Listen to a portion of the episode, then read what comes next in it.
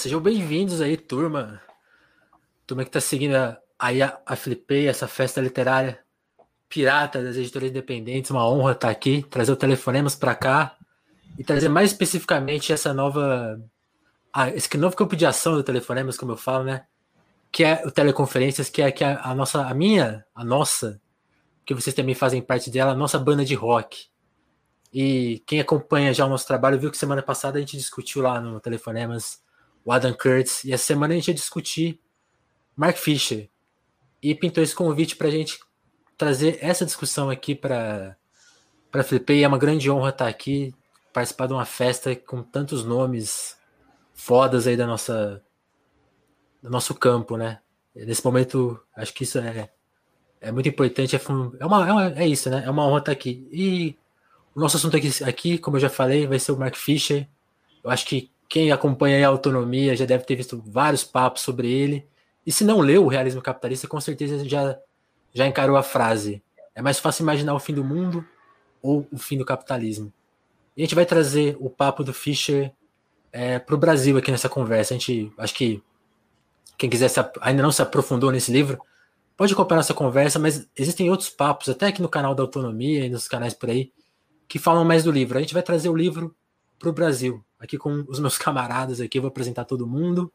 Então a gente tem aqui o Amaury Gonzo, editor lá da Ponte Jornalismo, o André Maleronca, que é jornalista, diretor de documentários e discos, né? Se você já ouviu Dom L ou Rodrigo G, é, algumas ideias aí na conta do Maleronca. E o Thiago Soares, que é pesquisador e doutor em História pela USP. Então, e eu, né, sou o Vinícius Félix do Telefonemas. Então vamos iniciar a nossa conversa. É, assim como a gente. Essa, essa é uma ideia do Almari, tá? Assim como a gente pensa que o Mark Fisher é uma banda de rock também, assim como a nossa, a nossa turma aqui, o realismo capitalista é, não é só o primeiro livro dele, mas também é, é, o, é o, disco, né? O, grande álbum dele, né? O grande trabalho dele. E a gente pensa ele, né, como um álbum de rock. Então a gente vai, a nossa discussão também vai ter um formato de disco aqui. E a nossa primeira música é para contar o que, que é o Mark Fisher, né? Caso você ainda não saiba, e o que, o que esse livro representa para cada um que está aqui nessa mesa. Então vamos começar já o nosso papo. Fiquem à vontade aí para chegarem nas perguntas, nos comentários. A gente vai ter espaço para ler as perguntas mais legais. Vamos, vamos trabalhar aí que a gente está junto nessa. Vamos lá então, Amaury. Para você, explica um pouco para a gente aí. Quem é esse inglês, né? Mais um inglês aí que a gente está discutindo. Por que, que ele, por que, que a gente dá moral para ele? E o que para você, né? Aí já mais pessoalmente, o que, que é esse livro, cara? Por que o realismo capitalista bate e conversa tanto com você. Seja bem-vindo, Amari. Fala aí. Opa, e aí, Matheus? Salve aí. A, a, planta não é nova, não. Ela que tá crescendo mesmo. Aí trouxe para a mesa que o essa mesa aqui que o Rafa tem aqui em casa. É, abração, galera. Muito bom estar tá aqui. Muito obrigado pelo convite aqui da, da Flipei, o Cauê, toda, toda a galera da autonomia, o pessoal da Toca que está tocando aqui nosso trampo. É, vamos falar de Mark Fisher. Vou falar mais um pouquinho de Mark Fisher, como se eu não tivesse falado o suficiente já nessa vida. É, o Mark Fisher foi um. Mark Fisher é foi um autor britânico, um pesquisador, crítico musical e também foi professor. Né?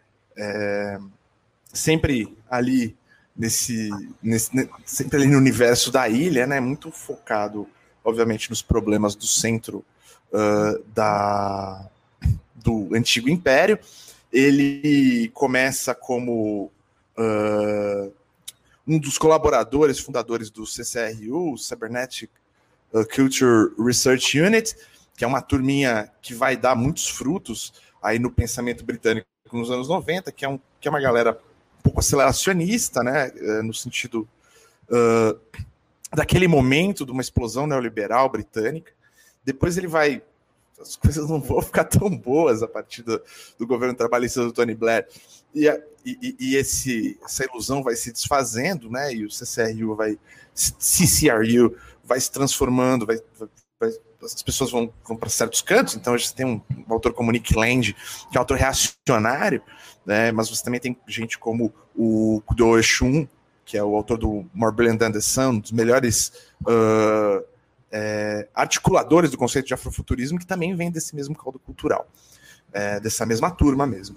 E o Mark Fisher é, é, cria, né? Ele se coloca como uma cria do, do da a escrita dele como uma cria da crítica cultural britânica, né? A crítica de música, especialmente nos chamados semanários, os weeklies, né? O New Music Express, o Melody Maker e, as, e os Sounds, né? Que eram eram tabloides, mesmo, eram jornais mesmo, né? Chamavam de inks, porque deixava tinta na mão.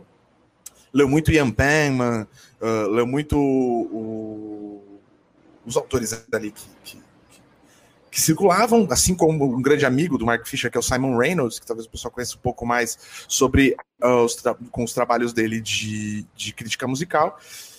E o Mark Fisher vai acabar se ocupando do capitalismo em algum momento, até por ter essa, essa ligação à, à, à crítica cultural britânica, crítica musical mesmo, assim, dos anos 70 e 80, tem uma, uma característica muito forte mesmo de, de teoria crítica, né? De influência direta da teoria crítica continental. E isso vai influenciar o pensamento dele a respeito de música, assim como a do Simon Reynolds, e ele vai entender que ele também tem que, que se colocar dentro desse debate através dessa perspectiva, desse debate sobre capitalismo. Então ele vai ele tem um blog, tinha um blog chamado K-Punk, e ele vai. Ali ele vai desenvolvendo os conceitos, vai brigando na internet. É uma briga de internet, caralho, na blogosfera na época, assim, acho que, assim, acho que quem. Aqui era assim, mas lá era pior, né? A blogosfera de, de, de música em inglês. E ele vai desenvolver esses conceitos e ele vai transformar isso num livro, né? Um livro curto, é, que, que é uma porrada, uma tese muito, muito direta, né? é, sem, sem tanta preocupação acadêmica, uma dificuldade, inclusive, ele meio que funda a própria editora meio para lançar esse livro, né, Zero Books, uh, uma dificuldade de, de, de, encontrar um espaço de publicação na academia, chancelado pela academia, porque ele não é um livro que tem essa característica acadêmica, e o realismo capitalista vai virar um, um, um manual, especialmente no, no, no primeiro mundo, de desobediência, de, de, tentar entender o que acontece depois da crise, da grande recessão de 2008. O livro sai em 2009. Aqui, uh, o Mark Fisher ainda vai ser lido. Eu, por exemplo, sou uma pessoa que lê o Mark Fisher como um, um crítico de música, né? Escrevia muito na revista The Wire, que, que, que na época eu assinava, revista de música cabeça e tal, mó legal. E o mais tarde, quando a gente entra em crise aqui no Brasil, é, vai, vai se ler, passa-se a ler com mais afinco o Fischer, e aí demora uns anos até a gente. O Fischer depois vai ter outras obras, né? The Weird and the Eerie, uh, tem uma coletânea de, de, de, de, artigos dele chamada Ghost of My Life, e tem, e tem o Weird and the Eerie, acho que, que sai quase póstumo, né? Depois do suicídio dele. E, o, e agora, mais recentemente, tem uma coletânea de textos da. Não são textos, né? Das aulas que ele estava dando antes do suicídio dele, que foram gravadas e e transcrita chamada Post-Capitalist Desire, Desejo Pós-Capitalista. Ouvi dizer que tem uma certa editora brasileira que já está com alguns desses títulos na mão, então existe uma... também tem uma coletânea do blog K-Punk, chamada K-Punk, que aí é grossa, tem um monte de coisa. Obviamente, também o material está no blog, quem quiser lá se embrenhar, o K-Punk continua no ar. Uh, o Mark Fisher tem muito fã no mundo anglófono. E ele tem essa, essa característica de, de astro de rock, de certa forma, apesar de ele não se colocar, né? Ele, ele, ele é mais um músico de pós-punk, de certa forma, né? Meio low-key, meio, né? Não é um flamboyant da, da, da academia como, sei lá, um, um DJ, né? Ele, ele tem um... Ele é mais tímido e tudo mais. Mas ele tem esse, essa verve, por isso que a gente fala que, que, que o, o, o realismo capitalista, de certa forma, é um disco de rock, né? São nove capítulos, depois que você lê a primeira vez, você consegue ler eles separadamente, ele conv... é um livro que convida muito a releitura, é um livro que eu reli mais de uma eu reli mais de uma vez, obviamente trabalhando na, na, na, na revisão aí da tradução da autonomia, é, acabei vendo mais ainda. O Velote Wamba, que está aqui, que mandou o Política Sem Camisa do meu time, é, também trabalhou nessa revisão, foi muito bom, foi muito importante. E dá sempre para a gente voltar a ele, assim. Essa, essa característica de disco de rock é, tem a ver com, com o fato de ele tratar diferentes temas, mas eles terem um. um é como algo conceitual, eles terem um, uma coisa em comum. Tem um capítulo de apresentação que não é só um capítulo de apresentação é, normal, assim, um capítulo de apresentação que vai. Ah, nós vamos debater isso nesse livro. Não, o capítulo de apresentação é uma outra coisa, é, é trazer o conceito de um jeito mais amplo, e aí ele vai, vai, vai dividir isso depois. Não é um livro que tem, que tem conclusão, ele não chega lá, não, e as nossas conclusões são essas e tal. Não é um livro que tem introdução, ah, nós vamos falar disso. Tem nada disso, assim, é uma porrada única. E para mim foi muito importante para ajudar a refletir e a articular muitos sentimentos que a gente vem percebendo uma ressurgência no Brasil, especialmente a partir uh, das turbulências, especialmente de 2014, a crise econômica e o golpe de 2016. É, essa turbulência, esse ressurgimento do neoliberalismo com o pensamento único, que era uma coisa muito, muito importante nos anos 90, é, faz você procurar essas articulações. O Mark Fisher ele traz um, um panorama que por mais que seja às vezes meio centrado no, no, no, no império ali, na, na, vida dele, né, no, na questão dele, e é, isso é uma questão muito importante também em relação ao livro, e aí eu acho que isso ajuda muito também essa visão de rock. É um livro muito pessoal do ponto de vista do Mark Fisher, ele está ali contando as dificuldades dele como, é, como professor, as tretas que ele tem como sabe, como qualquer um, ele, ele, ele não está se eximindo e observa, fazendo essas observações como uma pessoa de fora, ele está tá totalmente entranhado nesse problema do realismo capitalista e ele quer traduzir isso. E por eu acho, bom, para mim foi muito importante nisso, ajudar a articular, a dar uma linguagem melhor, né, a referenciar melhor e ajudar. Tem, tem catchphrases, né? Tem frases prontas muito boas. A, a, a frases para usar na ação, né? A, a, a, a, a, apropriação que ele faz da, da, da, pergunta, né? É mais fácil imaginar o fim do mundo do que o fim do capitalismo, né? Da afirmação barra pergunta, é, já é um exemplo, porque você chega com esse conceito rápido e faz, as pessoas, toda vez que você pergunta isso para alguém que nunca ouviu, é muito legal, porque a pessoa fica, fica meio choque, pensando assim, é, o que é, não é? E agora, durante a pandemia, isso se multiplica, porque para muita gente isso aqui é o fim do mundo mesmo, as pessoas estão morrendo efetivamente, ela está deixando de existir. E isso não está mudando necessariamente o sistema, apesar do sistema estar tá passando por uma crise uh, que está tentando ser escamoteada, mas que ainda vai continuar, uh, esse abalo ele ainda vai continuar reverberando longamente uh, pelo nosso futuro. Bom, a gente vai chegar, nessa, a gente vai aprofundar em tudo isso daqui a pouco. André, para você aí, o que, que, que é esse livro?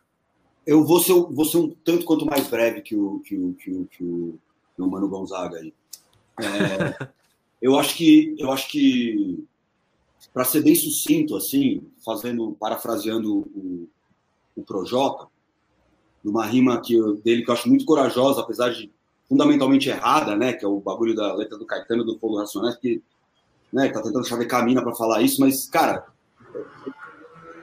isso já aconteceu meio que com o Flow antigo do Racionais, quando o Caetano fez Haiti. E esse lance nem deu tanto certo assim, né? O mais louco, de verdade mesmo, assim, se você vai. Porque eu acho que o. E eu trago isso porque, assim, eu acho que essa pergunta do, do, do Mark Fisher desse livro, que ele traz o tempo todo, como ele não traz nenhuma conclusão nem nada, é, é um convite à imaginação, um convite ao pensamento, um convite à ação, né? É meio panfletário nesse sentido, assim. Então, o louco mesmo, assim, se for imaginar, como fã de rap, o louco seria o contrário, né? Uma letra no Nacionais com o Flow do Caetano, né, cara? Que, tipo, Caetano é muito mestre do, da interpretação e de ritmo e de, de coisas assim. Não, não que o Brown não seja, também é, mas eu digo, isso seria mais inusitado. Essa outra coisa já aconteceu. Vira essa coisa passadista, né? É, tudo bem que ele está falando do passado, mas pensando assim, e um pouco pelo que a gente conversou, uma coisa que o Thiago trouxe, e, e me bateu muito, porque a gente estava conversando muito. Acho que, primeiro de tudo, o Realismo Capitalista é um livro que ele pode ser muito fácil de você ler. Né? É uma boa introdução. Né? ele pode também não ser, né? Ele tem uma coisa aí pessoal, mas ele é, ele é leve, cara. Você lê ele numa tarde, se você quiser, né? Apesar de estar falando de coisas pesadas e tal. É, e eu acho que ele traz muito essa coisa de sintetizar coisas que você. É que nem quando você está esperando muito por um disco, e aí de repente você ouve e você fala, caralho, era isso, né? Juntou isso com aquilo, e aí de repente tá, não, tá aí, tá a forma, né? É uma coisa que o, o Thiago trouxe esse nome do Milton Santos, que o Milton Santos era um cara muito generoso também, nesse sentido, né? E fazia isso também. Tem vários livros que são quase de divulgação científica. Sim. É, tem coisas. E trocar, e trocar ideia na rua, né? Com, é, com o aluno, né? É, com o aluno e tal.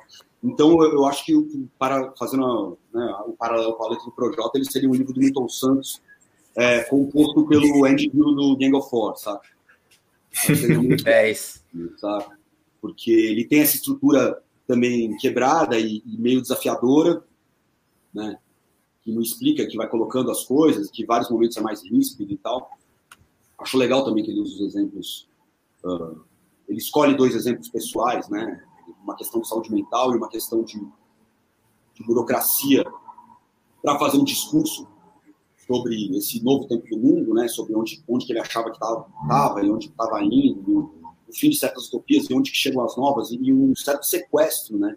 E aí eu acho que é a hora que a gente começar a falar mais de Brasil, assim, acho que esse sequestro é absolutamente aparente para a gente. Sim, sim.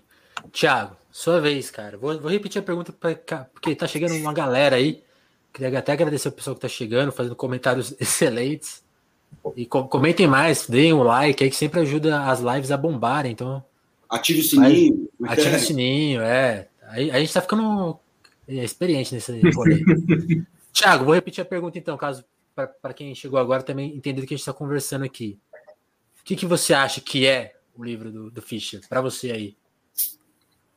Cara, o livro do Fischer é, é, é maluco que cada vez que você lê, você tem uma, uma impressão, né? uma, uma percepção, uma, uma clareza. Tipo, você lê a primeira vez e fala, nossa, peguei. Você lê na segunda, não, não, eu não peguei. Eu, na verdade, era isso.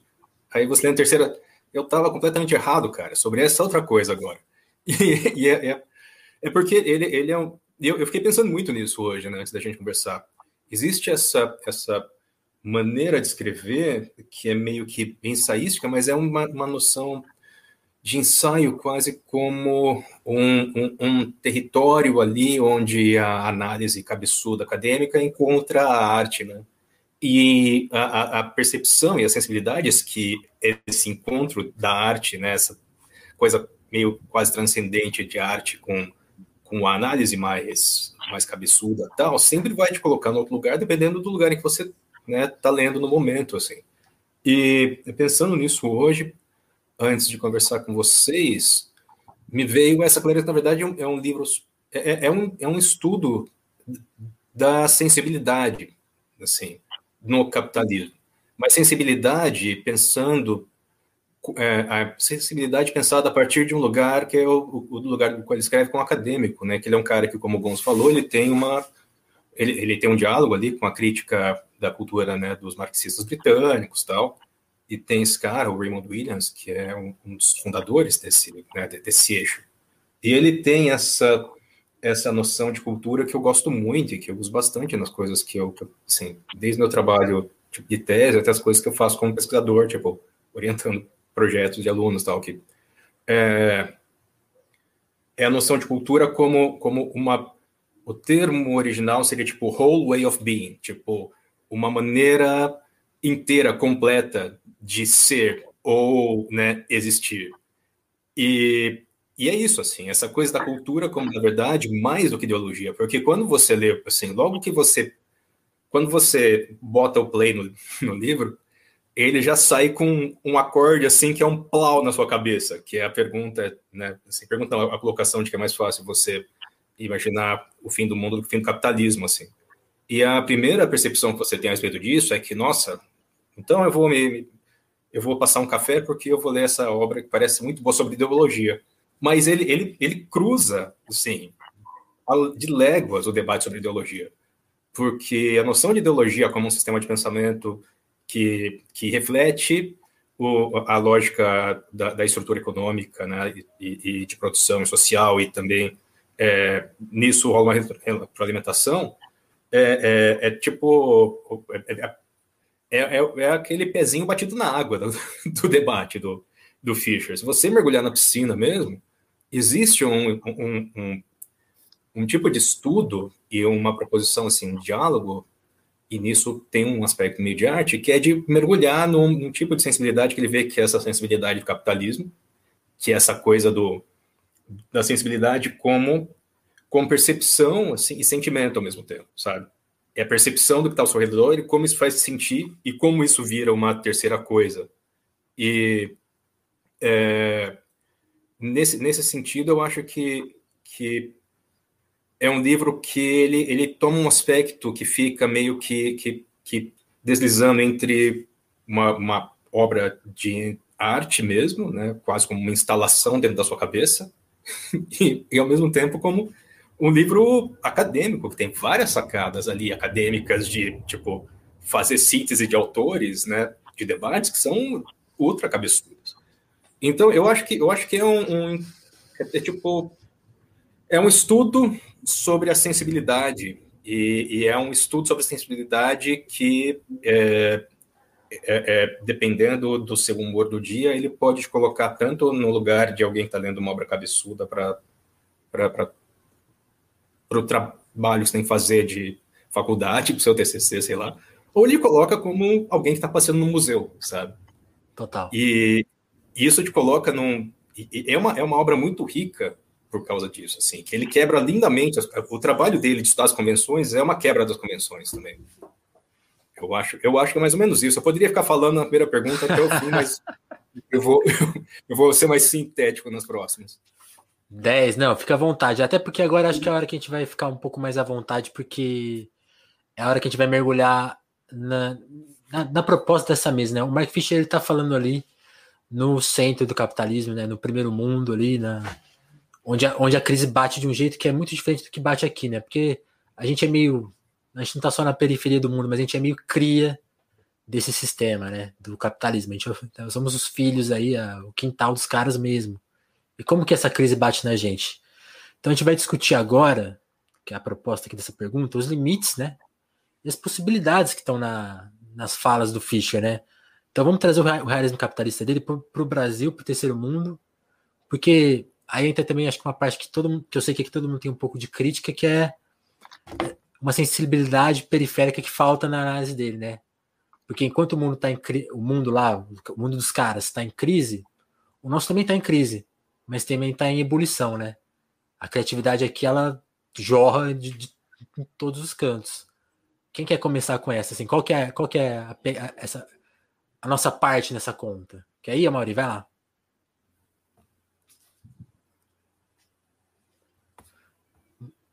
Desculpa, gente. Queria Tranquilo. puxar só, só um, uma, uma coisinha assim para a gente começar essa reflexão.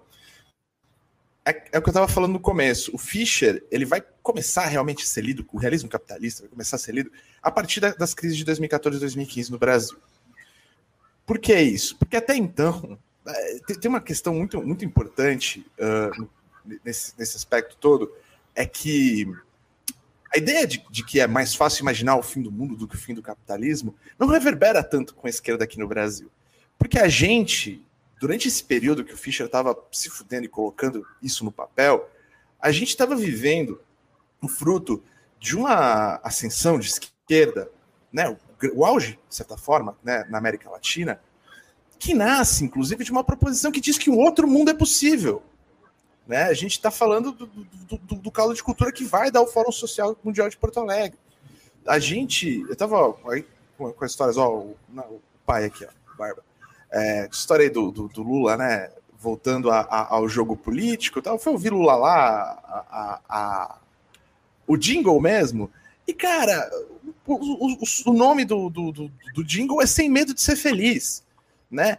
O, a, a, propaganda política e o debate político brasileiro, a partir do fim da ditadura, se dá a partir dessa ideia, dessa ideia positiva e propositiva de que a gente pode superar, assim, é, de uma maneira diferente do, do, do, do, chamado socialismo realmente existente, a, a, os problemas do capitalismo. Se isso vai, acontece dentro de, de, de, de, de né, de, de, matrizes neoliberais ou não, e como isso vai se dar, é uma, causa uma série de outros problemas políticos aqui. Obviamente, a gente tem a intervenção geopolítica do nosso querido irmão do Norte uh, sobre a gente aqui do, do, do, né, do, do, quintalzinho aqui de baixo. Mas é, a esquerda que tinha chegado a, a chamar. Olha só, Rodrigo Ogi, fala aí hoje. É, a, a, galera que que, que, que, que tava na chamada onda rosa, como se fala, Pink Wave, aqui na América Latina, que parece ter refluído, mas não foi tão embora, a gente a, a, a esquerda parece, parece que tem chance de voltar agora no Equador. Uh, aconteceu na Argentina, uh, o golpe na Bolívia foi um negócio fiasco, né? Uh, o Brasil que está nessa situação, o Brasil que é o único país aqui que que está num governo extremo, de extrema direita mesmo, nem o, o, Partido Colorado Paraguaio é nesse nível hoje. O Pinheiro está se ferrando no Chile, provavelmente as coisas vão mudar por lá também. Uh, essa onda rosa, ela, ela, ela se baseia já um pouco, de certa forma, nessa ideia de que a gente tem que imaginar um outro mundo possível. Obviamente, a influência de Cuba sobre a gente aqui, né, essa ilhazinha contra esse gigante americano, traz um pouco desse romantismo e dessa ideia. Então, de certa forma, para a gente é meio estranho.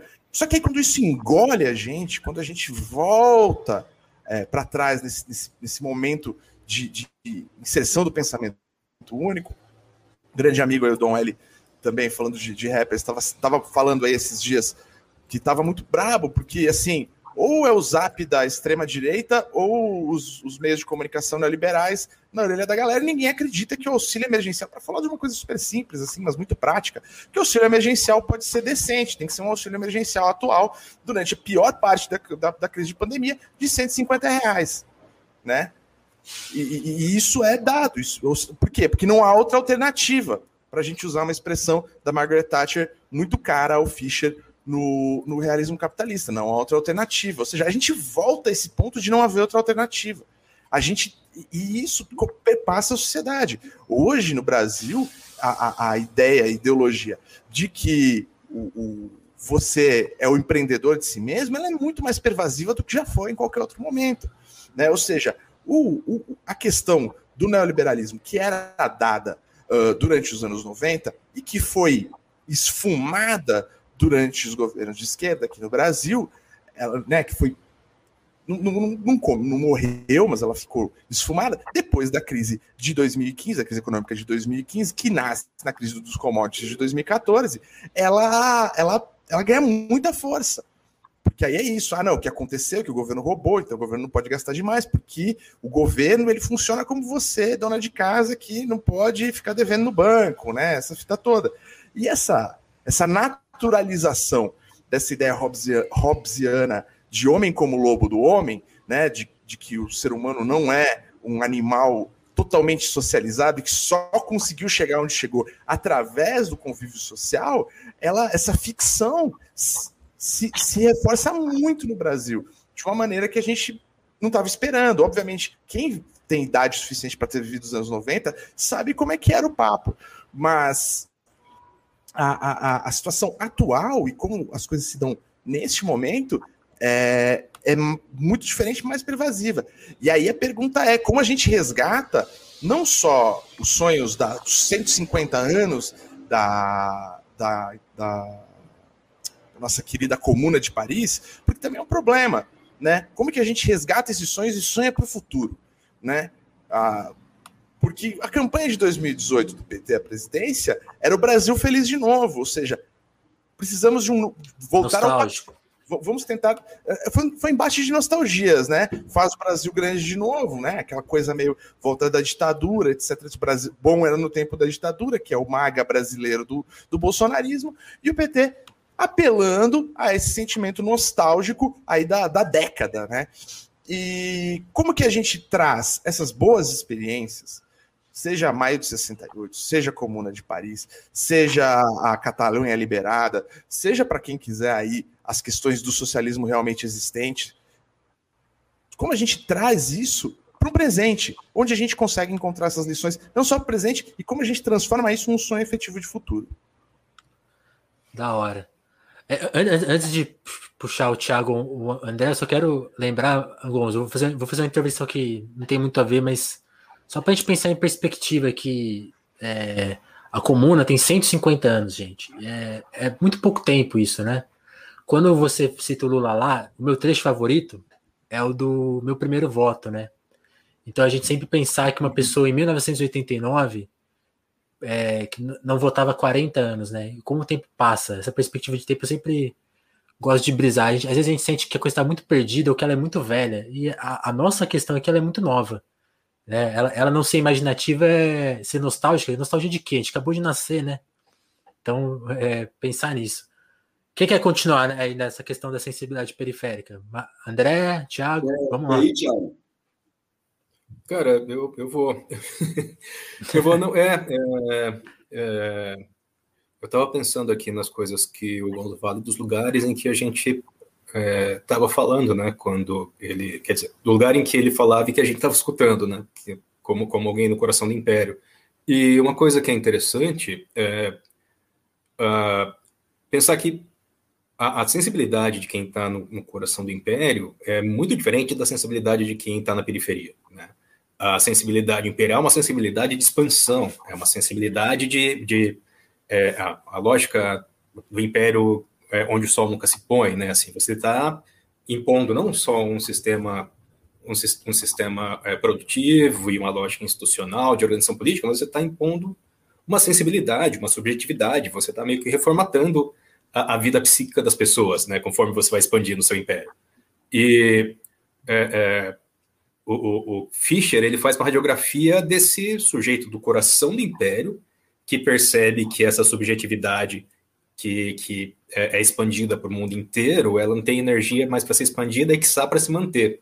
Então tem um tipo de, de, de pessimismo e de fragilidade nisso que ele, ele mapeia muito bem, porque de fato existe, essa é uma questão que se impõe, né?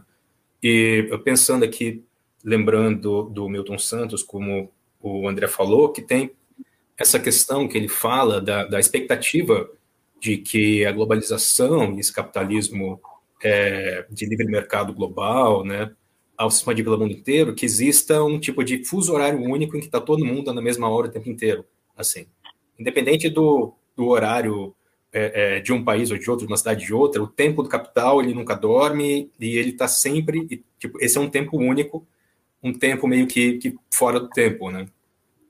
Mas para quem está no miolo desse capitalismo acelerado, condensado, isso pode parecer meio que quase como segunda natureza, mas para quem está fora, para os territórios onde isso é imposto, é outra coisa completamente assim.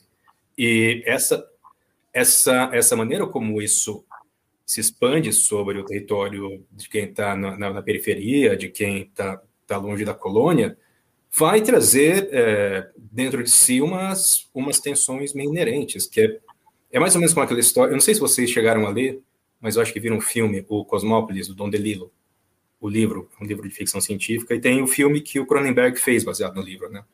E é um livro muito, muito bacana, que ele é um estudo como é mais ou menos estudo de como seria, de fato, o homem é, perfeito do capitalismo de livre mercado global, que, que é o personagem principal do livro, ele é, de fato, a soma de inputs e outputs, não tem nada no meio do caminho, sabe? Não tem nenhuma reentrância de vida psíquica nele, ele é, ele é quase como um robô, assim.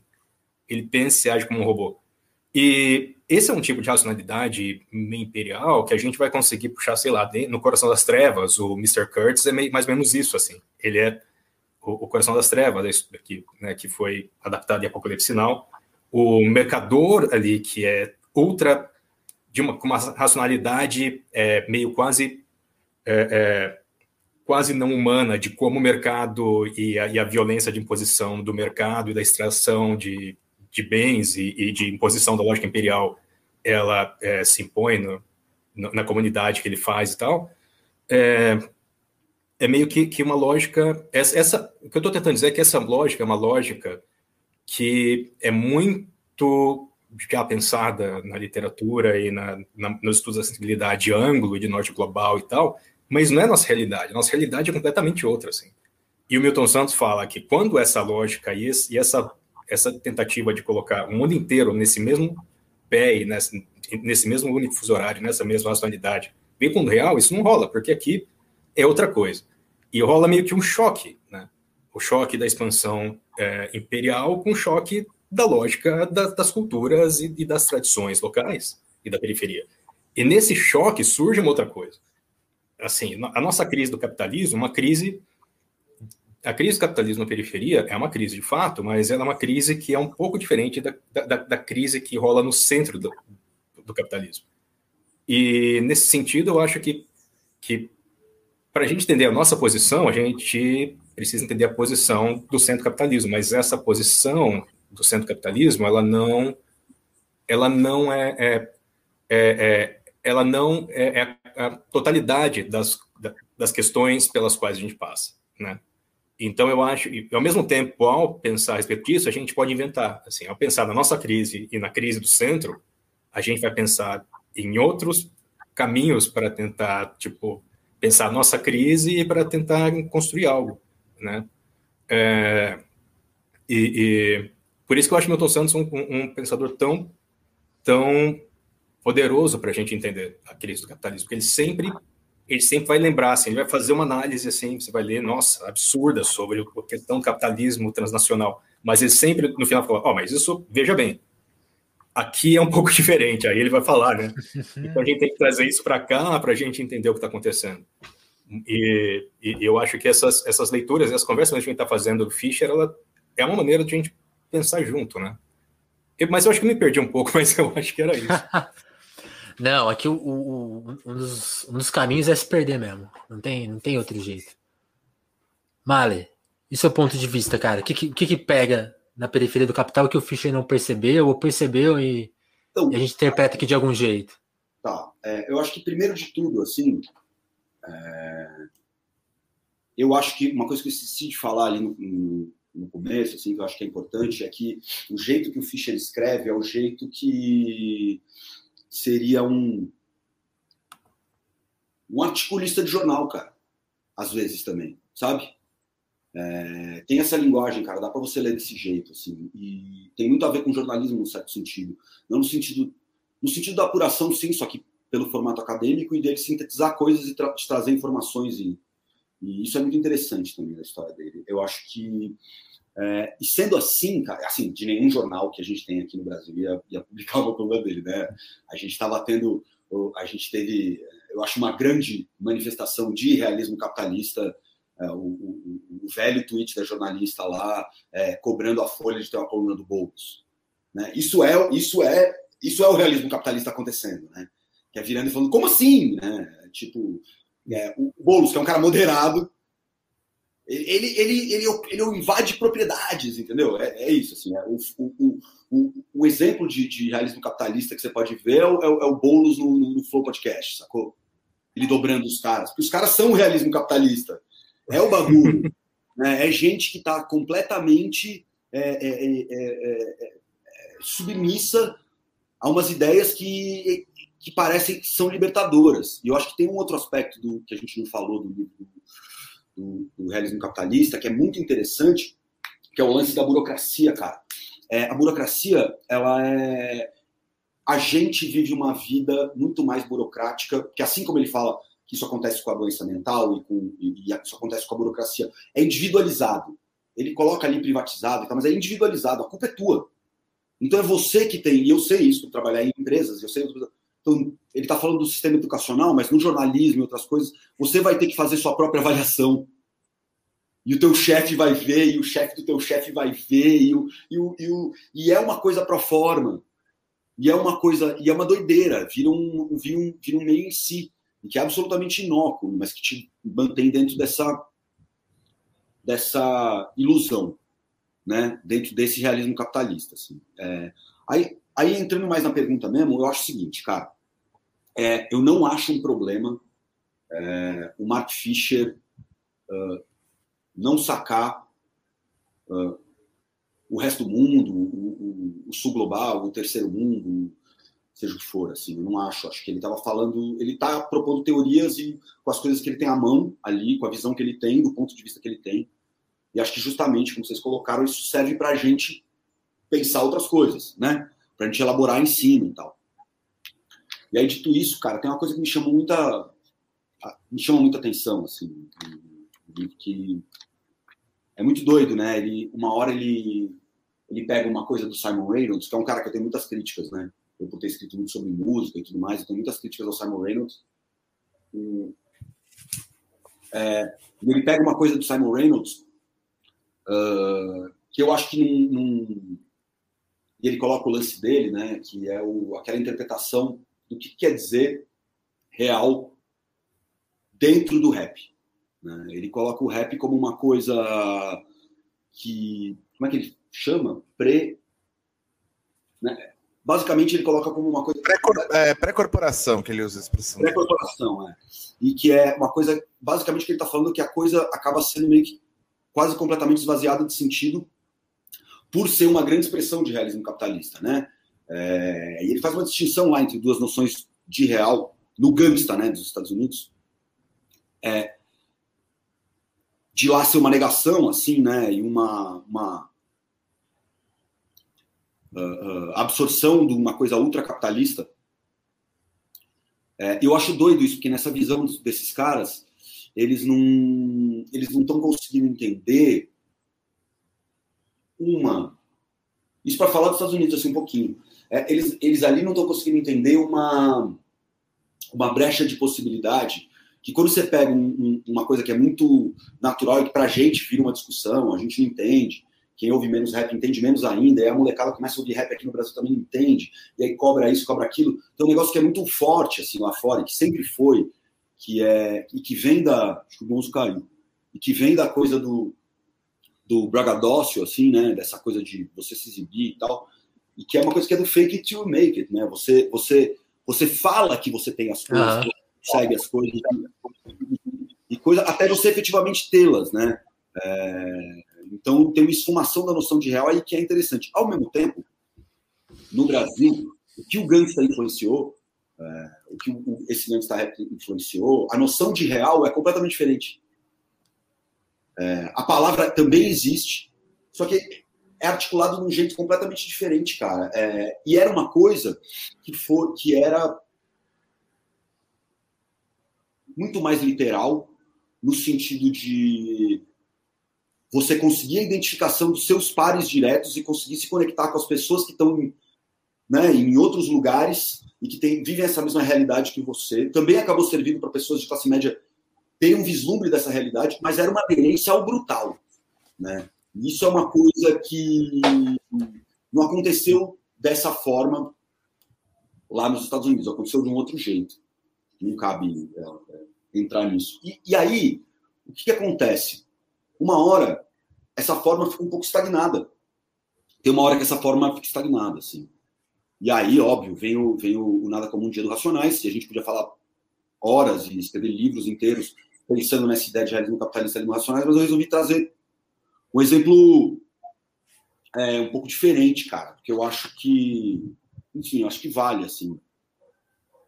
É, se você pega, falando de sensibilidade, assim, se você pega o, o, a mixtape do Costa Costa, que era um grupo de Fortaleza, que sai em 2007, que chama Dinheiro, Sexo, Drogas e Violência, de costa a costa.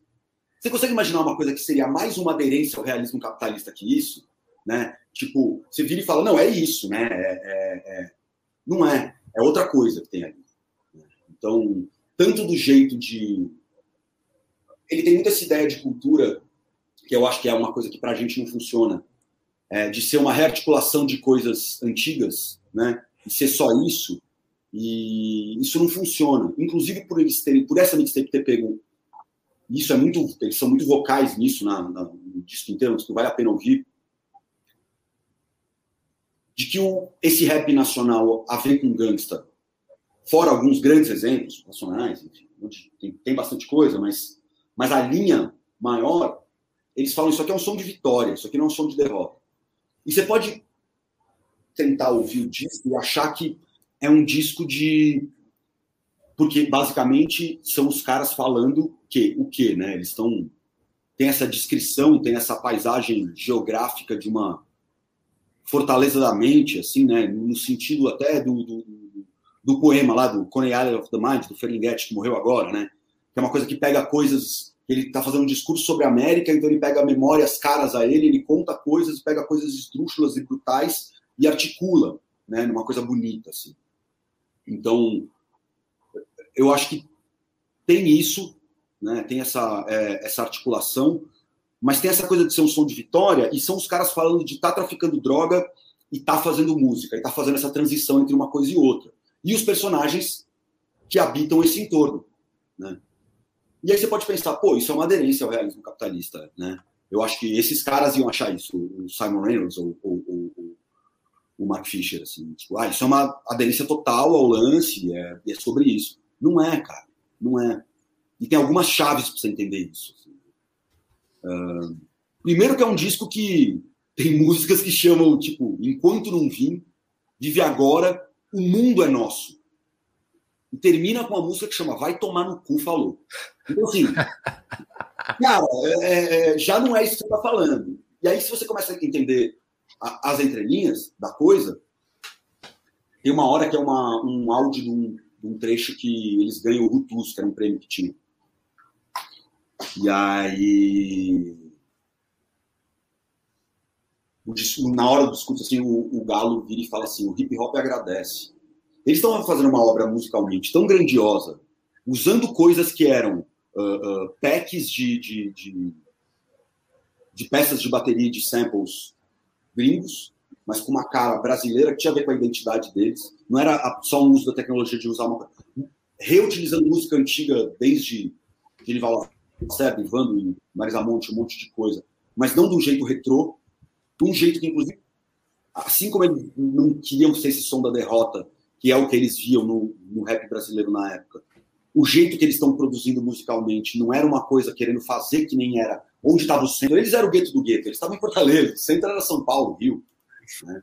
Então eles pegam e fazem essa outra coisa, eles ressignificam a música, eles dão tipo, uma lufada de ar, assim, tanto musical como ideia, como discursiva, né? o jeito de contar as histórias. Sei lá, se pá vai ser o primeiro disco, uh, é uma mixtape, mas vai ser o primeiro disco de, de rap brasileiro que realmente não tem mulher num lugar ruim. Eu não quero falar mais disso, porque acho que isso também acho que dá para elaborar demais, enfim. Mas deixa eu só jogar, assim, sabe? É... Enfim, cara, eu acho que é uma, é uma coisa de potência, assim, que eles nunca iam conseguir sacar. Entendeu?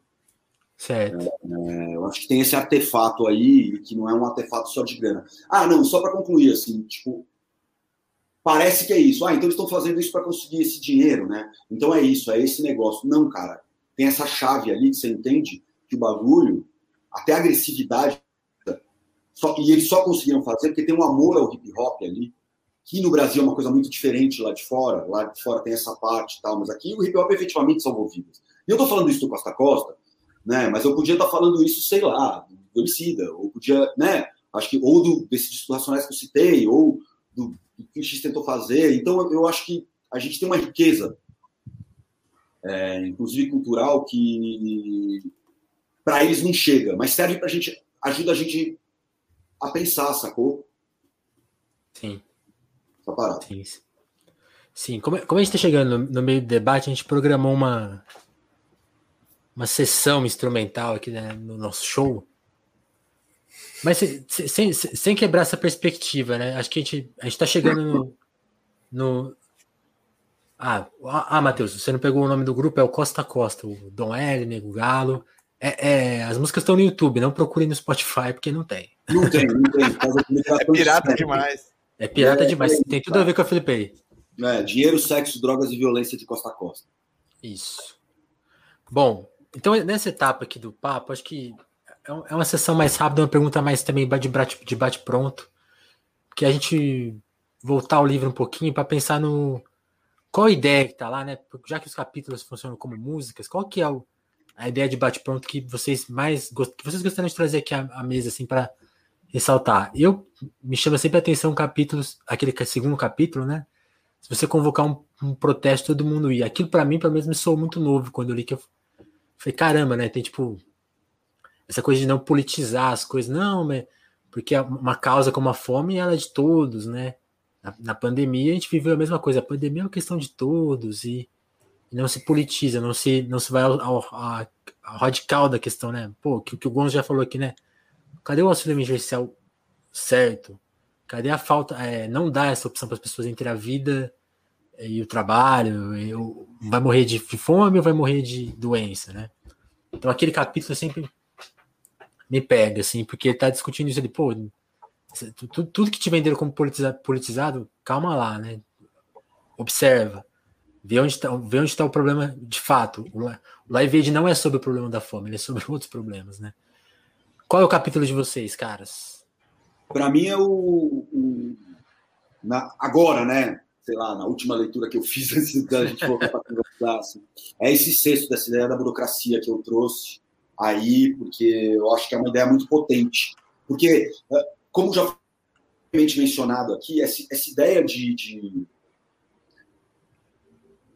enfim, né, a gente está vivendo aqui a, a, a, pandemia e que poderia ter sido um momento de, de reinvenção de uma série de coisas e nada foi reinventado. O empresariado realmente rompeu com o pacto social e você tem gente que é microempresário achando que, que é dono de, saca, usina atômica, sabe? Pensando como um dono de usina atômica. Essa, essa, e eles não percebem, e, e, e, é muito doido, porque você vira e fala, não, é muito foda abrir uma empresa no Brasil, você vai falar com uma pessoa assim. Por que a burocracia? Por que a burocracia? Por que a burocracia? A burocracia foi colocada para você, meu chapa. Não era para ter sido colocada para você. Sacou? Ah, isso é culpa do Estado. Não, cara, isso, é, isso foi força do empresariado que fez isso com você. E você acha que tem que ter menos Estado ainda. Cara, se tiver menos Estado, você vai ter mais encargo ainda de preencher papelzinho, de pagar taxa, de ir lá pegar o, o coisa, o cartório, a porra e o bagulho todo. E essa é a noção. Eu acho que aí tem uma potência. E eu acho, acho que aí tem uma potência de, de como de como trazer pessoas é, é, para a esquerda. Sacou? Então, por isso que atualmente esse é o meu, meu, o meu preferido ali. Porque eu acho que tem a potência ali. Eu amo o nome Já. desse capítulo, ele é muito bom nos nomes, né? Esse capítulo chama Tudo que é sólido se, se desmancha em RP. É, em inglês fica melhor porque, porque podia, rima, né? Podia chamar, é porque faz muito sentido para ele, mas podia chamar tudo que é sólido se, se desmancha em RH. Em português, é verdade. Mas é que a gente ia ter que. Quando a gente traduziu, não, não dava para. Mas funciona, entendeu? E RH fica meio rima com mar. É, é que em inglês fica PR. Por PR, isso que... é, então, PR. Aí em inglês ele, ele funciona nesse sentido. É. É, fala aí, Thiago, vou deixar para falar por último, que eu tô. O meu, cara, eu gosto muito do primeiro. É, o, o, o, primeiro capítulo ainda é o capítulo que eu mais gosto, assim, da primeira vez que eu li, eu dei uma, uma lida, assim, meio de uma geral antes da gente conversar, e ainda é o meu preferido, né? É, é, é, o, é meio que o lema do livro, é o mais fácil imaginar o, o fim do mundo do que o fim do capitalismo. Ele é mais ou menos como o, o André estava falando do Costa Costa, é, é, ele é mais ou menos como o Refuse Resist, sabe? Quando você escuta o Chaos AD, e ele meio que é uma paulada, e nessa paulada você vai. Tipo, tem jovens aí. Tanta coisa. Uh, o quê? Desculpa, é que tem uns jovens que podem que não saber que isso é sepultura. Ah, tá. então. o, o, o, que eu usei de do Sepultura, que né, o, o, disco dos anos 90, que, que meio que traz um monte de dimensões ali, no, numa época em que o eu cresci como um jovem ali do, do crossover, né, do punk, do metal, do interior, tal, garrafão de vinho na praça nos anos 90, tudo.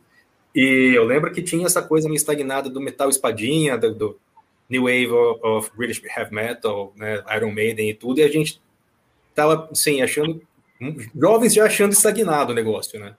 E aí começa a rolar essa, essa tentativa de expansão do metal por novas, novos territórios, com industrial e, e, e, um tipo de absorção da lógica computacional, novas tecnologias, sintetizadores, samples e tal, né, aquele barulho de fábrica, como caminho do futuro do metal, né, do metal de, da globalização, é, é, da, da, economia é, é do, do, desse fuso horário único, do, do, presente do instante eterno, aí a gente vai escutar um disco que, na verdade, ele vai resgatar um monte de som brasileiros, assim, é, de uns tamborzão que, pesados pra cacete, que você geralmente associaria a, a aquela cultura quadrada regional brasileira que te ensinam na escola, e eles pegam isso, absorvem para o metal e mostram a, a, vida e, e, o tanto que a tecnologia da colônia, te, as novas tecnologias e sensibilidades coloniais são um negócio vivo e poderoso para cacete. E quando a gente escutou o que é AD, assim, nas cabeças. E o, o a, a, a, música que inicia o disco, que é o, o, Refuse Resist, ela meio que encapsula todas as coisas que eles vão desfiar no, no, no ao longo do disco, né? Ah, essa, essa aproximação com, com as tecnologias e com as sensibilidades e com os ritmos brasileiros, a, a aproximação do, da tradição ali do punk, do hardcore, assim, até essa coisa mais do de um metal mais canônico ali anos 80, do trash e tudo. E aí ao longo do disco eles vão desfiando cada cada faixa tem uma aproximação com, com é meio que um estudo sobre tudo que eles apresentam condensado na primeira faixa. E o, o Eles Capitalista eu acho que traz muito isso. O primeiro capítulo é uma pedrada, você fica ali, wow, né? É, é, é, tipo é mais que ideologia, talvez, então, talvez seja por isso que, que, eu, que eu me sinto. Talvez não ter percebido que eu, eu me sinto como um sonâmbulo, eu não consigo perceber ainda é, o, o, sentimento e o meu lugar no mundo e né, a ordem das coisas e tal. Talvez tenha a ver mais só do que com uma ordem de pensamento, talvez tenha a ver com um monte de outras coisas da vida interior que são mobilizadas pelo capitalismo. E eu não percebo, mas ao mesmo tempo existe a lógica estrutural, material do, do capitalismo que também me faz assim, né? e ao longo de, de, todos os capítulos ele vai meio que destrinchando, assim, coisa por coisa. Então ele vai falar do sistema de pensamento, do, do modo como a academia ela vai é, reproduzir essa essa lógica do, do realismo capitalista, como, como a vida interior, a saúde psíquica das pessoas também vai ser mobilizada por isso, que você, você a, a, a definição de, entre aspas, né, saúde mental tem mais a ver com conformação, uma certa racionalidade, lógica e sentimento do que propriamente com a, a vivência das suas coisas e como a questão da burocracia mesmo, né? Ela, na verdade, é uma estrutura que serve para cristalizar o poder, para fazer o poder mais administrável nisso tudo. Então, eu acho que todos esses debates que ele vai depois meio que destrinchar no livro, tá tudo meio condensado no capítulo e ainda, eu ainda acho muito poderoso, assim. É um capítulo que, quando eu leio, me, me dá sempre um uou, nossa, eu vou, eu vou ler os outros para tentar entender melhor esse capítulo aqui. É, não, ele, ele, ele, tem esse tom de manifesto, né? O primeiro capítulo, assim, é, é, é, muito poderoso mesmo. Meu capítulo favorito, assim, é um capítulo que eu, inclusive, traduzi pro, pro, pro meu, fita, né? Pro blog do meu, do meu podcast, antes, antes de sair o livro chama 6 de outubro de 1979. É, não se deixe a, se apegar a nada, que é o capítulo que ele começa ali usando o exemplo do, do Hit, do filme do Michael Mann, que eu fui rever o filme por causa disso. É, não sei se ainda tem, na, eu vi na Netflix, recomendo muito essa comparação que ele faz entre os, os filmes da, da máfia antiga e o que, que é o, o ah, crime no neoliberalismo né? Esse, esse momento é muito bom, assim, tra traz um, um aí você vê como que o Mark Fisher costura as coisas através dos exemplos culturais que ele usa, que é o que a gente está tentando fazer aqui de várias formas, né? A gente está tentando trazer e abrasileirar isso. Você vê como ele costura isso. E é o capítulo que ele, ele promete, uh, no terceiro capítulo, que ele vai falar disso, ele começa a falar, mas é o capítulo onde ele, ele vai focar especialmente nessa questão de como a saúde mental e o capital, a, a, a epidemia de problemas de saúde mental e o capitalismo estão completamente interligados. E é muito interessante porque, é, pra, na minha humilde opinião, para além do, do, conceito de fetiche que foi apropriado por Freud, eu acho que o conceito de, re, de alienação e reificação também são conceitos muito importantes para o desenvolvimento da psicanálise. Né, para o desenvolvimento de como, de, de como uh, se vê o mundo, apesar de não ser diretamente Fogo contra fogo, o Alexis falou aqui, exatamente. Tem no Prime Video aí, se, se a galera quiser aí é, também, né? Se alguém aí tá dando dinheiro pro Jeff Bezos, dá para ver lá. É, e o, o, o Mark Fisher ele vai ele vai re, ressignificar, retrazer trazer isso de novo dentro de um aspecto muito mais interessante, porque ele vai lá e fala, ah, o, o pro para Deleuze Guattari, no Antiédipo, a, o, a esquizofrenia é a doença que fala dos limites do capitalismo, né? do capitalismo bruto. Mas a doença comum do capitalismo, a ansiedade, a depressão, essas doenças comuns do capitalismo, elas não são colocadas mais dessa forma. Você não tem ninguém olhando para isso desse jeito. É, depois você vai ter mais estudos sobre isso. Alguém aqui citou, na, no, no chat, citou o 24-7 do David Graeber, né? Os Limites do Sono no Capitalismo, que também Jonathan é um ótimo estudo. Hã? É do, do Jonathan Crary. Do Jonathan Craven, tô confundindo, exato, tô confundindo com, com, com as obras do Graeber, é verdade. E o 24-7, que também vai trazer, de certa forma, essa, essa, esse processo de, de, de, de pauperização da vida mental uh, que a gente passa no, no, capitalismo chamado capitalismo tardio, que é um, é um wishful thinking, né? uma, uma frase que, que a, é, que, que, a expressão capitalismo tardio ela, ela é dita exatamente para você pensar que estamos nos estretores do capital. Eu acho, eu acho que é boa porque ela, ela tem uma potência em si, né? É, de como isso.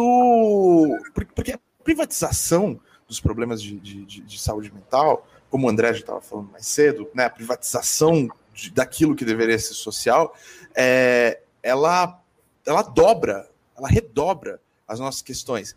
E é complexo ao mesmo tempo, porque uh, existe já um pensamento mais antigo uh, que agora, depois do, da derrocada do, do, socialismo realmente existente, uh, você tem ele tem menos força, mas existe um pensamento, existe uma, um, um, diálogo antigo que diz que terapia é coisa de burguês, né? Terapia é uma coisa burguesa e que, na verdade, é a luta que vai trazer as suas respostas.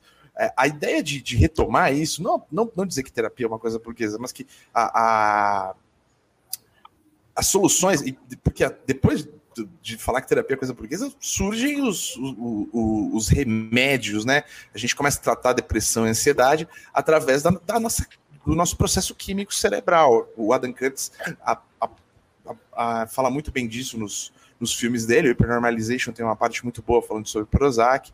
Uh, o Can Get Out of My Head fala da, da criação do, dos barbitúricos, né? é, você tem um processo posterior, que é essa naturalização. E esse processo de naturalização, ele mostra como o pensamento do realismo capitalista atinge a gente. A gente sonha com o nosso trabalho, a gente fica ansioso sonhando com o nosso trabalho. A gente acorda ansioso sonhando com o nosso trabalho, a gente acorda ansioso sonhando e não, e não conseguindo, não conseguindo fugir e, e não conseguindo sonhar no sentido de imaginar Uh, o livro chama Capitalismo Tardio os Fins do Sono, do Jonathan Crary, Luan, você que está pedindo aqui. É, você não consegue sonhar é, mais com nada porque o capitalismo ele coloniza todo o espaço mental que você tem.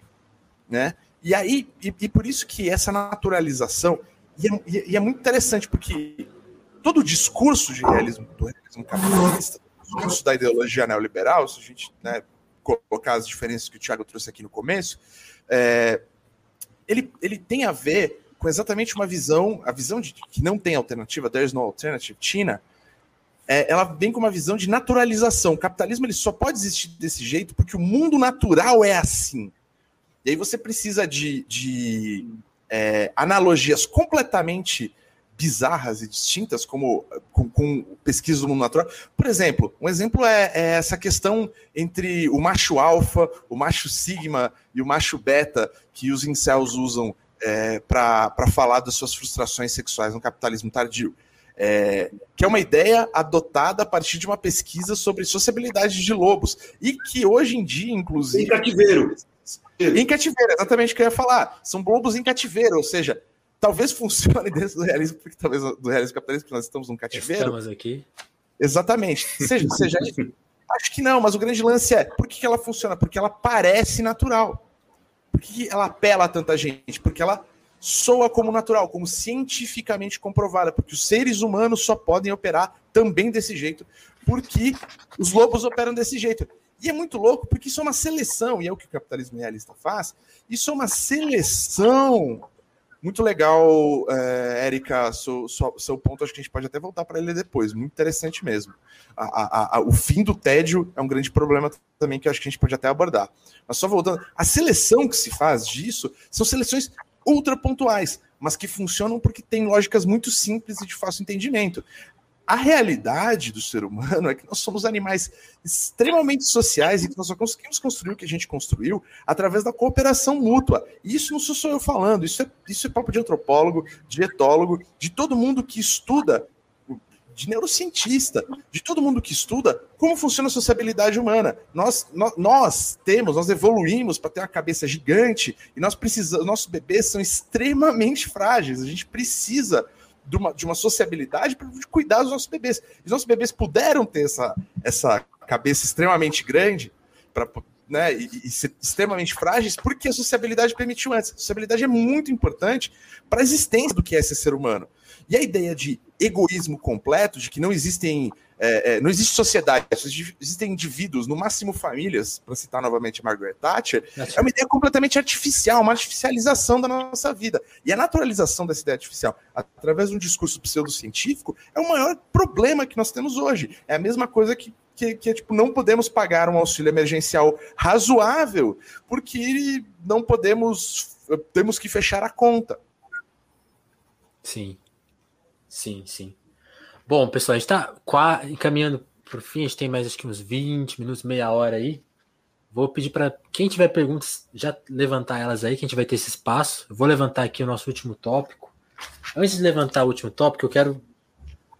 O Francisco Souza perguntou bem mais cedo aí na live: ah, para ler o Fischer precisa ter algum embasamento de teoria crítica? Acho que não, né, gente? Acho que é não. a resposta é bem direta. Vai, pode ir direto no Fischer, assim, vai, tranquilo. Vai. E a Daniele? Outras drogas, suave. É, exatamente, é, a parte de entrada. Suave. E a Daniela e o Raoni falaram assim, pô, o Fischer no Realismo Capitalista, ele, ele tá um pouco pessimista. E nos textos mais novos dele, que inclusive estão na edição brasileira, porque a edição brasileira tem essa questão, né? Ela é, a gente tá falando de banda de rock, de fãs. A autonomia são os fãs dos caras, são os caras que trouxeram, o, fizeram o show dele no Brasil, tá ligado? E lá tem, já, já tem esse papo mais Show póstumo. E o disco veio com bônus track, a versão brasileira, que chegou mais tarde, é que nem quando lança disco no Japão. É. E aí, e aí e, e, e até a Daniela Correia falou assim: pô, nesse, nesses textos mais novos ele tem otimismo.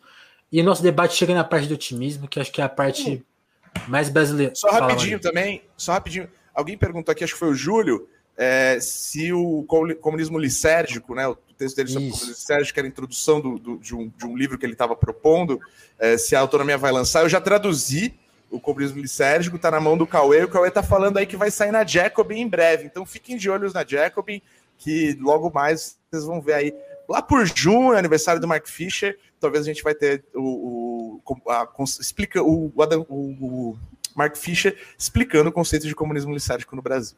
Sim, e acho que a gente já, já deu esse spoiler aqui, né? Que em breve o Ghosts of My Life vai sair pela autonomia e o pós-capitalismo Desire também vai sair pela autonomia. Então vai, vai ter mais Fischer aí. Aqui Mas... tem informação. Deixa eu... então é isso, é, turma. Façam as suas perguntas que a gente vai para o último bloco antes das questões aí. Já, já trouxe algumas que já estão respondidas, mas vamos lá. Então vamos lá. Bolsonarismo seria a nossa expressão máxima do realismo capitalista? E quais são as nossas armas contra isso? Né? É o carnaval? São os? É o, é o Costa Costa? É o Sepultura? Elaborem. É, eu acho que assim, eu acho que tem uma coisa muito. Eu não, eu não quero começar elaborando, eu quero começar só falando uma coisa assim. Eu acho que tem uma coisa que é muito, muito pesada do de entendimento estratégico, assim, de guerra, do bolsonarismo, da, eu imagino que seja na extrema direita global isso funcione dessa, dessa forma, que é a seguinte, cara. É, a esquerda está muito presa dentro desse realismo capitalista de internalizar, sim, uh, individualizar ou privatizar as questões mentais, as doenças mentais. O bolsonarismo ele operacionaliza, cara, a doença mental como a sua expressão mais genuína. Você vê os caras dançando na frente da casa do Dória para falar de um negócio muito recente, né? O calcinha apertada, os caras fizeram o jingle, né, do, do Dória. Ei, ei, ei. E a galera, o jeito que eles estão dançando, o negócio todo, não é legal aquilo, cara. Ninguém quer ser aquelas pessoas. Né? Você olhando, não, não são, não, não, tem libido nenhuma, não tem nada, não, dá, não tem tesão nenhuma ali. Mas aquelas pessoas estão tão com tesão com a coisa, com tudo mais. E nessas manifestações de. de ou o negócio ridículo do cara, de, os caras de boininha lá falando que. Ah, é, é, é, aqueles bunda mole, né? Pagando de militar, que teve também, recente. Estou falando de dois vídeos muito recentes, assim, de extrema-direita, na rua. Eles estão usando o que nessa, nessa hora? Eles estão usando o lance da pandemia, porque, ó, a gente é corajoso, vocês estão bunda mole, que a gente está aqui sem máscara, pá, e a gente está se expressando livremente. Só, cara, são questões super problemáticas naquelas pessoas. Você olha e você vê, sabe? Não precisa sentar uma hora no, no, no psicólogo do RH, né, para entender que o negócio não tá legal ali, entendeu? E não é pelo que eles estão falando politicamente, é pelo jeito que eles lidam com isso. Mas acho que o bolsonarismo opera isso. E acho que tem uma, uma, uma, outra questão, que é a normalização. Isso é uma coisa que eu vejo muito. Eu vou falar disso hoje porque vou citar isso hoje porque isso aconteceu hoje de novo, assim, né? De estarem chamando artista de funk agora em São Paulo para dar depoimento por associação com tráfico. Tu vai ver os artistas de funk que foram chamados aqui de São Paulo, são todos os caras com letra antissistema. Entendeu? É esses caras que estão, né? Salvador, Ariel. É... Isso é normalizado. E aí você vai ter fã de rap, de funk, falando, ah, mas pô, os caras estão meio bandidos, eles estão meio indo ali. Então, cara, é... isso está operacionalizado de uma maneira muito, muito pesada. Eu estou colocando o problema, assim. Não... Certo. Tiago, você tem uma. Qual que é a sua, a sua parte? O que, que, que o brasileiro resolveu nessa. Cara, é, bom, a respeito. Eu acho que, na verdade, o, o bolsonarismo, é, e não só bolsonarismo, mas o guedismo, né, esse tipo de fiscalismo é, estrito que trata essa questão da ciência econômica, que é, a ciência econômica é uma ciência social aplicada, né? É uma tentativa de entender o macro da sociedade a partir da soma de subjetividades e tal.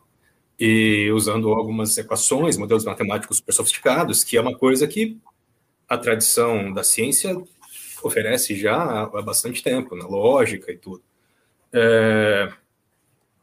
Eu, acho, eu acho que é uma, uma, uma manifestação, sim, desse tipo de realismo capitalista, mas é, é é um tipo de realismo capitalista que ele vai mobilizar tradições brasileiras do que a gente entende como sociedade capitalismo. É, é, tem três coisas que eu fico pensando muito assim é, no, no, nesse bolsonarismo guedismo e, e eu estou tentando organizar minha cabeça para escrever, mas como a gente está falando de saúde mental e eu falei entre aspas porque essa coisa de você estar tá só equilibrado para continuar trabalhando e ao mesmo tempo, no fundo da sua cabeça, você está assolado por todo tipo de ansiedade e tal, e isso ser o diagnóstico de saúde mental, sendo que saúde mental, a expectativa seria de um amplo bem-estar, né?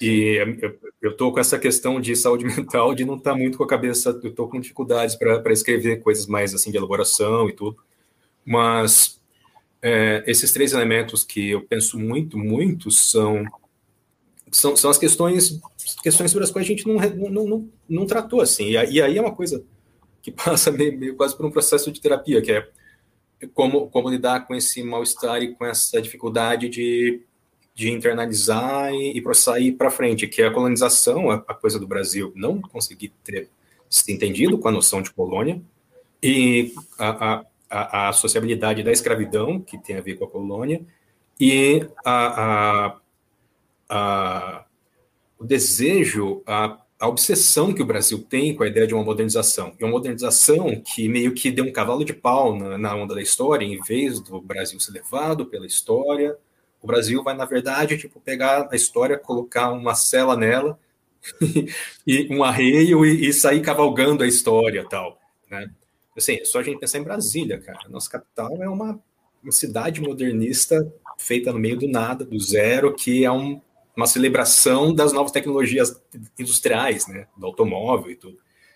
E nesse sentido, eu acho interessante que, para parte do país, o, o delírio bolsonarista guidista é só um delírio mesmo. Só fala, cara, vocês estão alucinados. O fiscalismo não é um fim em si mesmo. O fiscalismo é uma essa coisa tipo, você não pode pagar um auxílio emergencial ou, ou fazer um amplo esforço de, de mobilização para vacinar e remédios, porque isso vai estourar teto de gastos e o mecanismo fiscal. Tipo, cara, o, o, o, fim do mecanismo fiscal é justamente garantir que as pessoas estejam vivas e prósperas, sabe? Se as pessoas têm que ser jogadas no moedor de carne para o mecanismo fiscal funcionar, é, tem algum problema aí, porque esses mecanismos, amplos mecanismos da economia política, eles são vistos como meios para o melhor bem-estar do indivíduo, da sociedade. E esse é um tipo de coisa que, tem, que, é, que é um, um, programa essencialmente modernista, essencialmente um programa de modernização radical.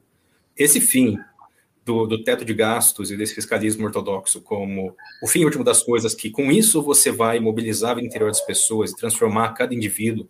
Então você não tem que se preocupar muito com vacinação ou com um, um auxílio emergencial, porque esse mecanismo fiscal e o teto de gastos vão, na verdade, mobilizar a vida interior das pessoas, transformar essas pessoas no indivíduo que funciona só com uma soma de seus inputs e outputs no grid técnico-financeiro, assim. E, né, que, é mais, que é mais ou menos o que se critica no socialismo soviético e no fascismo, essa coisa de você ver o, o, o grid econômico-político como um fim em si mesmo e que a partir dele as pessoas vão ser transformadas, você vai criar uma nova, uma, uma nova subjetividade, né? E a, a, a questão de como nesse processo de um grid de modernização radical, que, que entende o Brasil mesmo como uma colônia que tenta superar a sua posição de colônia, entende a lógica perversa da escravidão, que essa a gente sabe muito bem quem está sendo jogado no moedor de carne, com a, com a, falta de auxílio emergencial, com a falta de leite em hospitais, assim, a gente sabe muito bem que é a população é, escravizada e, e, e os seus descendentes, as comunidades, sociabilidades que foram construídas a partir daí, que são vistos desde o período, desde o período colonial escravagista até hoje como como não humanos, como descartáveis, né? Então é, é, existe esse tipo de, de um realismo capitalista ultramodernizante é, e periférico colonial no bolsonarismo que eu acho que é muito naturalizado. Essa coisa é, é muito interessante quando você lê os jornais ou você vê qualquer canal de notícias, você vai ver alguém falando que a, a, o governo se divide entre a ala ideológica e técnica, sendo que o ideológico são a extrema-direita, extrema-direita supremacista radical, e a ala técnica é essa ala técnica guedista, que acha que o mecanismo da economia política é um fim em si é, mesmo. É. Que é uma das coisas mais ideológicas que você pode. Radical pra caralho, né? Radical pra caralho. Assim, e, e assim, de, de, de, não, não, não conseguir abstrair e falar, tipo, realmente, esse modelo tem um problema de não conseguir ter uma salvaguarda para o melhor bem-estar, né? A gente vai chegar em meio, meio milhão de, milhão de mortos, assim, é uma, uma, coisa alucinada. E, ao mesmo tempo, eu acho que aí, aí a, a, gente tem o amplo, grande realismo capitalista brasileiro, que eu acho que ele é mais manifesto no carnaval do que qualquer coisa. Porque, embora para parte da parte da sociedade brasileira, essa coisa do Brasil tá, que tá falando dos choques entre o, o império e a colônia, e tem um e tem um, um, uma grande uma grande pororoca de, de subjetividades e construções de entendimento do mundo, de vivência do mundo, né? Enquanto tem um pessoal que abraça essa lógica radical da centralidade imperial, da centralidade da, do capital financeiro é, radicalizado e, e concentrado, tem uma outra lógica brasileira, que é uma lógica de resistência, de construção de uma civilização que, que seja brasileira mesmo, que seja a gente. E se a gente parar para ver, o carnaval é meio que uma, uma coisa que é já internalizada, ritualizada, e, e, e é um, um, tipo de coisa que a gente tem como só é um dado da natureza, mas ele é na verdade um, um exercício, né? É um exercício de de, de, é, é, de revolução, um exercício de, de queda da ordem estabelecida. O carnaval é você pode sair com qualquer tipo de instrumento, qualquer tipo de lata batendo na rua, fazer a sua marchinha, fecha a rua e você, você, você nisso modifica completamente a lógica da cidade, a lógica das, das ruas como espaços de normatização do, da sociabilidade do trabalho e tal. É uma quebra disso é um espaço do desejo, desejo como invenção, né, que é essa coisa do, do desejo não como, como um subproduto de uma lógica de consumo, mas o, o desejo, a, a, pulsão de vida, a libido, como, como algo a ser celebrado e exercido. A, a, a maneira como o carnaval é associado a sexo e a, a libido e tal.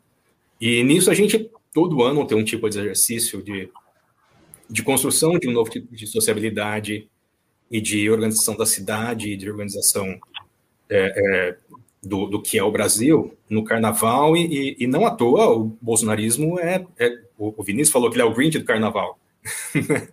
ele, é o Grinch do carnaval, cara. É, o gol, o gol essa é do Maneirão, cara. quem de vocês falou no ensaio que, Foi o Malerão. que ele, eu, André, que ele é o Grinch do carnaval? Acabar, ele, ele, efetivamente conseguiu acabar com o carnaval. Ele, um, ele, um ele destruiu, né? Tão, e vai destruir outro. Bosta, dizendo e, e, naturalizando isso, falando, não, é isso que dá para fazer, que a gente não teve carnaval, sabe? Não teve, não teve nada. Ele conseguiu destruir. Lembrando que no ano anterior ele também tentou destruir o carnaval, a posteriori, né? Ah, o vídeo do Golden Shower. Ah, meu Deus, as criancinhas. Ah, meu Deus. Tipo, cara. Sim, desculpa, André. Foi, foi tanta coisa, eu tinha que ter anotado. Foi, mas foi os créditos são do André. Para, né? para, para, para. É, as, é, as, composições da banda são assinadas pelos quatro. É, né? mas, mas é, e nesse sentido eu acho, só, só terminando assim, nesse sentido eu acho que existe essa clareza do carnaval como um tipo de ruptura forçada nesse realismo capitalista colonial, escravocrata, de modernização radical nada brasileira, e, e, não à toa eles veem isso como um eles veem isso como um inimigo, inimigo. né? Sim. Sim. Acho que uma, uma, das nossas conclusões aqui é uma ideia do Maleronca, que é o lutar pelo estado permanente de carnaval, né? Estado permanente de carnaval. gente, já. Já, né?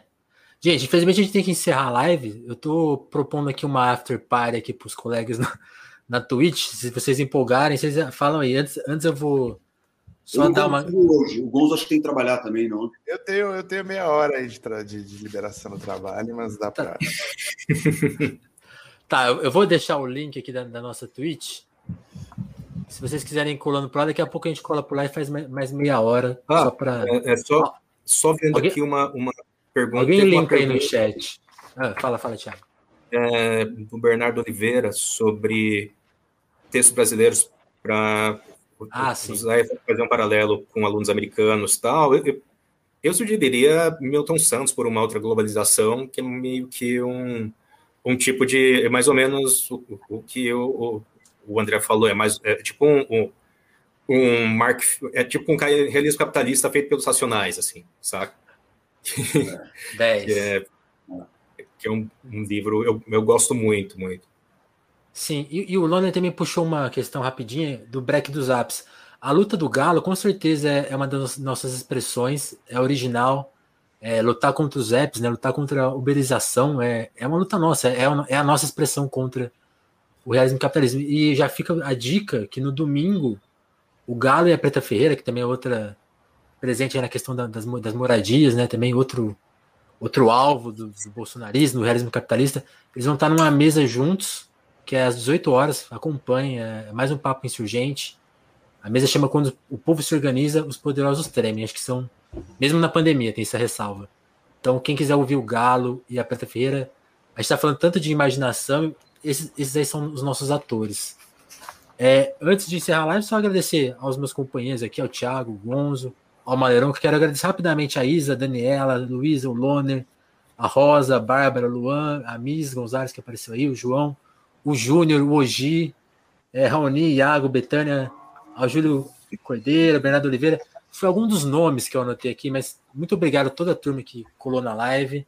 Agradecer ao Cauê, ao, ao Hugo, à autonomia como um todo, o Cauê por ter topado abrigar a gente aqui nessa loucura mobilizou a toca, atrapalhou todo o esquema aí, o rolê de todo mundo, porque estava já tudo cronometrado. Então agradecer também a toca. E é isso, galera. Muito obrigado. A gente vai, e... daqui a pouco a gente cola lá na Twitch, quem quiser aparecer. Eu queria só dar uma última palavra, que eu, eu tô de camisa porque eu tô fantasiado de dialética.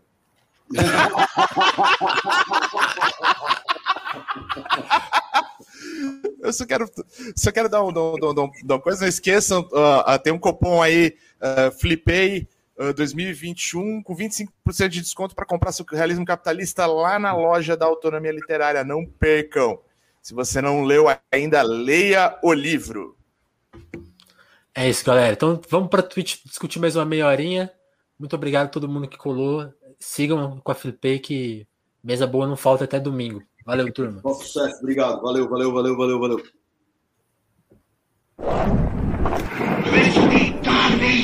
Camaradas,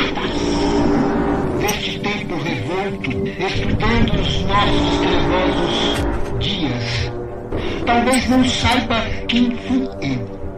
Talvez um sábio vos diga que fui outrora um poeta da ebulição, inimigo ferrenho das águas cristalinas.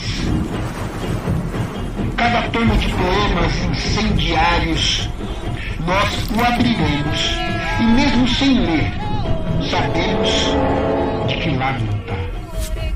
Todo negacionista da cultura é desde já meu inimigo jurado. Morre, verso meu. Morre como uma pessoa, anônima como tantas tombadas pelo capital. Camarada vida, a trote mais rápido, marchemos mais rápido. Lutamos pelas palavras, pela ciência, pela verdade com a língua áspera dos cartazes, eu nasço. Movimento incansável das ruas.